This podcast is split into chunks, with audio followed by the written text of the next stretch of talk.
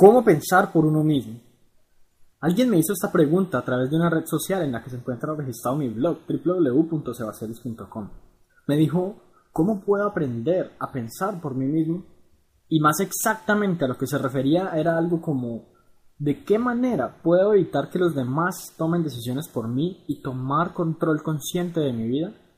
Me pareció una pregunta sumamente interesante e importante como para ser respondida en un comentario y decidí más bien escribir todo un artículo al respecto.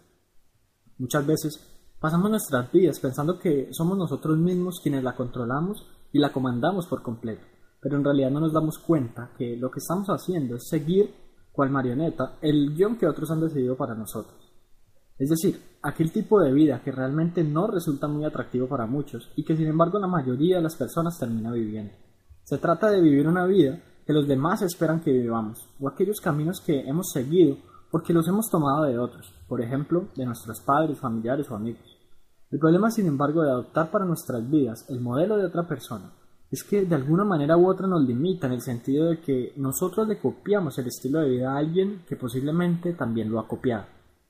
Es de esa manera como se generan los paradigmas en la sociedad. Finalmente todos resultan viviendo vidas muy similares como robots y ni siquiera se preguntarán por qué. Muchos también se darán cuenta de que no gozan de los grandes beneficios de este mundo simplemente por el hecho de que la vida diseñada para ellos no incluía en su ecuación factores como abundancia, libertad financiera, desempeño máximo de talentos, desarrollo de pasiones, gestión autónoma del tiempo, etc. Entre muchas otras cosas lo que finalmente resulta tentando, no solo contra los posibles resultados que una persona pueda lograr en términos de desarrollar su máximo potencial, sino también contra su felicidad y su desarrollo como ser humano íntegro. Pensar por uno mismo, pues, se trata no solo de pensar o imaginar, sino de tomar a cabalidad las riendas de nuestra vida y de definir el camino que queremos seguir sin titubear en ningún instante.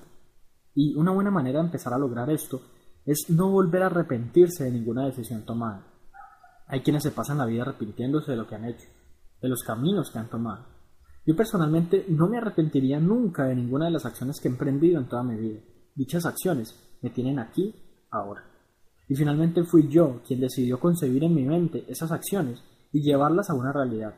Sea como sea, si sus resultados derivados fueron positivos o negativos, fui yo quien estuvo en control. Y como sea, si no gano, aprendo. No me arrepiento de todo lo que he hecho en mi vida porque sé que incluso de lo malo puedo tomar valiosas lecciones. Lo triste puedo superarlo y olvidarlo, y lo bueno puedo recordarlo, mejorarlo y potenciarlo con el tiempo. Considera entonces como primer paso dejar de arrepentirte por lo que haces. Yo más fácilmente me arrepentiría de lo que he dejado de hacer, ya sea por miedo, temor al rechazo, pena, nerviosismo, timidez, etc. De eso sí me arrepiento, porque finalmente son cosas que pude y quise hacer, pero que no hice. Yo creo que si llegamos a viejos sin haber hecho todo lo que hubiésemos querido, no seremos felices. Nos pasaremos la vida pensando en todo lo que pudo ser, pero no fue. Para evitar esa situación después, debemos tomar acciones ahora y lanzarnos al mundo sin miedo. Muchos de esos temores son infundados y provienen primitivamente de nuestro deseo por no morir. Pero conscientemente sabemos, por ejemplo, que si le hablamos a una persona del sexo opuesto que nos parece atractiva, no moriremos en el intento. Es nuestra mente reptiliana la que nos dice lo contrario y nos evita actuar. La cuestión en todo esto es que luchamos contra nuestra mente inconsciente al querer actuar sin importar los temores, pero una vez estos son superados, se puede decir que se ha crecido como persona. Esto es crecimiento personal. Ahora, ¿por qué las personas no toman el control de sus vidas? Muchos se preguntarán, bueno, si podemos pensar por nosotros mismos, podemos tomar nuestras propias decisiones y somos seres humanos capaces de grandes cosas, ¿por qué tantos resultan en una vida que fue diseñada para ellos pero que no han creado conscientemente? Y la respuesta es tremendamente simple, porque ese es el camino más fácil de todos.